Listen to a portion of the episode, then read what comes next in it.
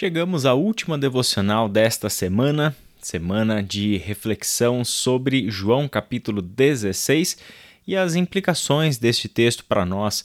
Jesus que ali encoraja os seus discípulos, mostrando que o conselheiro, o encorajador, o Espírito Santo seria enviado ao mundo logo após a sua morte, ressurreição e ascensão, e neste Espírito Deus colocava toda a sua autoridade, todo o seu poder para conduzir o povo, para conduzir a comunidade dos discípulos à plenitude de vida e também à responsabilidade da sua missão.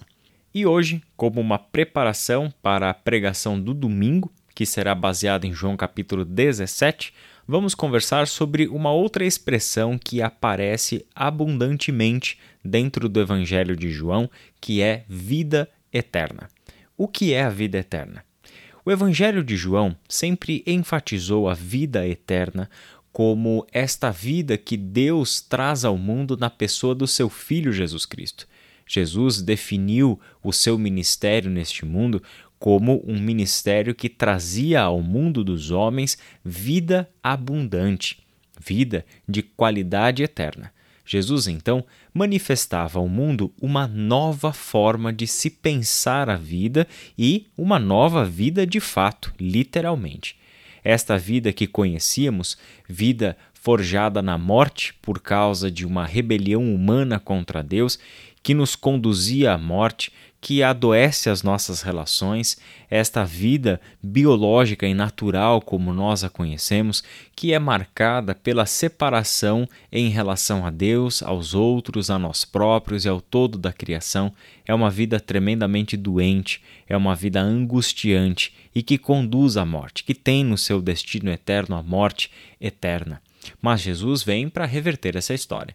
Jesus vem para trazer aos seres humanos uma nova vida, e esta é a vida do próprio Deus.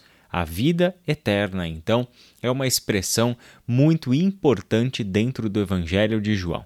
Se você tem estudado o Evangelho de João com a gente, e isso é o que temos recomendado enfaticamente que você faça, se você tem é, se preparado aí para levar o Evangelho de João a outras pessoas, como texto base da evangelização, do discipulado, a nossa recomendação é que você atente muito bem para a forma como João fala sobre esta vida eterna, destacando este aspecto do ministério e do ensino de Jesus Cristo.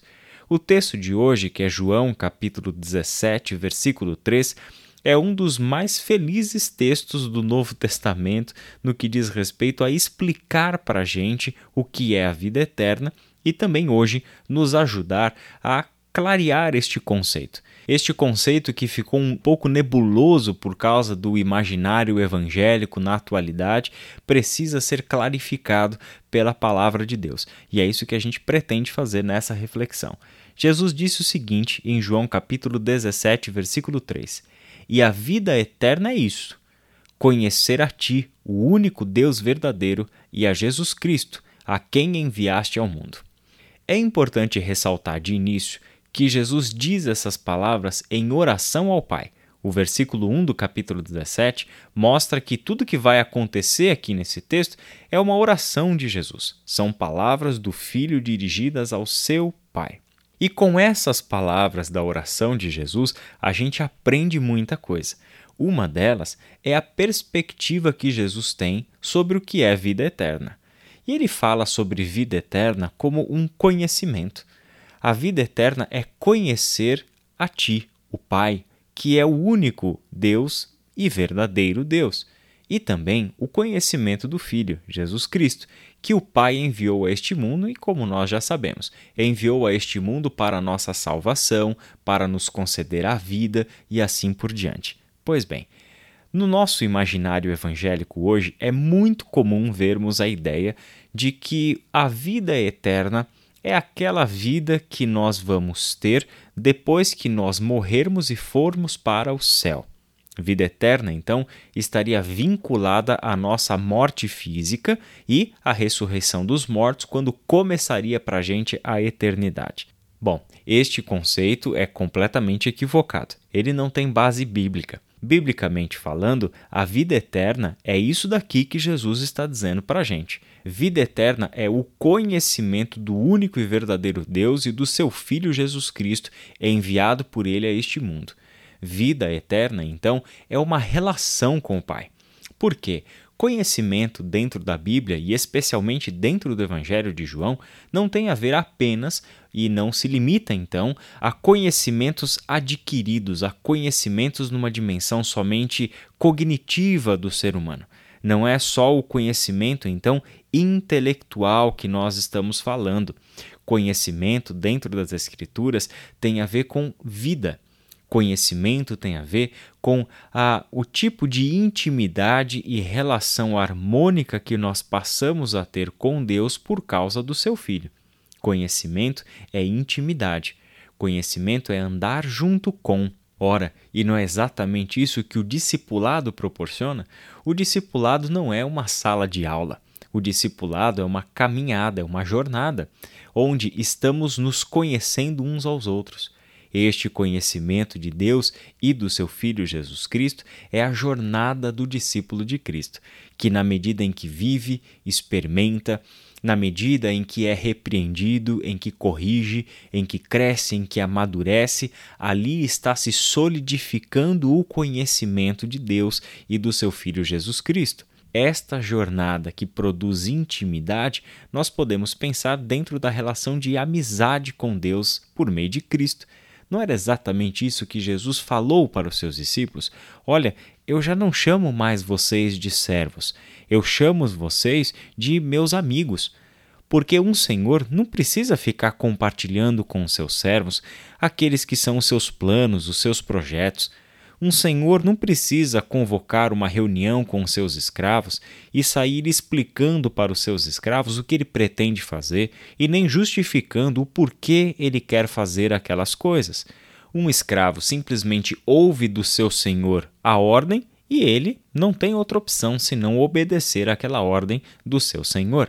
Mas não é desta forma que Jesus se relaciona com os seus discípulos. Aos discípulos é dado a conhecer o coração do Pai. Aos discípulos é dado a conhecer os projetos do Pai que o Filho está no mundo concretizando.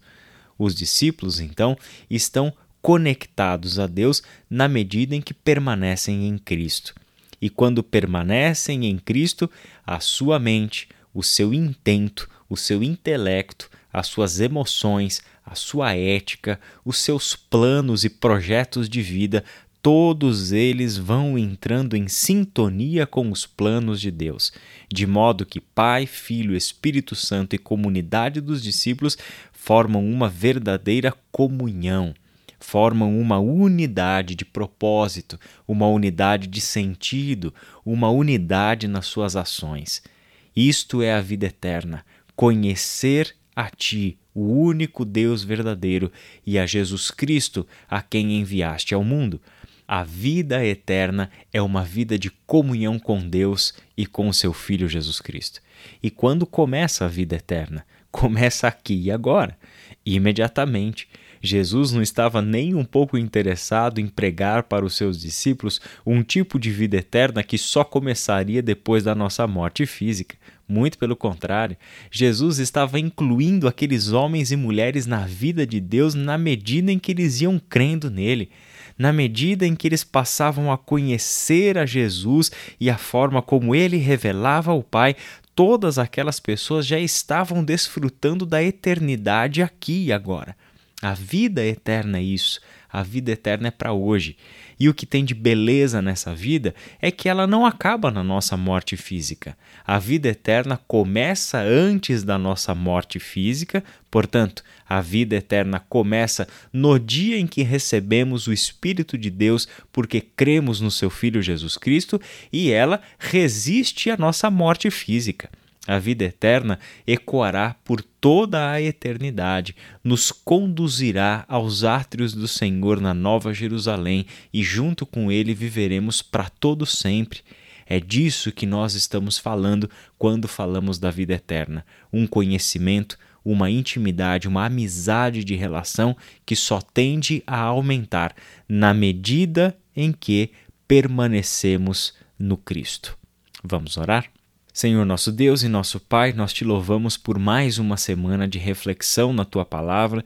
Pedimos que o teu Santo Espírito aqueça e prepare o nosso coração para o nosso encontro de domingo, em que continuaremos a meditar no Evangelho de João e que o Senhor, Pai, em tudo que temos lido, em tudo que temos orado, aprendido, uh, que tudo isso, Senhor, sejam instrumentos nas tuas mãos para moldar o nosso coração e a nossa mente. Revigora o nosso ânimo, Pai, dê-nos a tua perspectiva e que esta palavra de hoje, Pai, de desfrutar da vida eterna, que é conhecer a Ti, o único e verdadeiro Deus, e ao Seu Filho Jesus Cristo, enviado pelo Senhor a este mundo para nos redimir, é que nisso, Pai, esteja a nossa verdadeira vida e comunhão plena com o Senhor. É em nome de Jesus que nós oramos. Amém.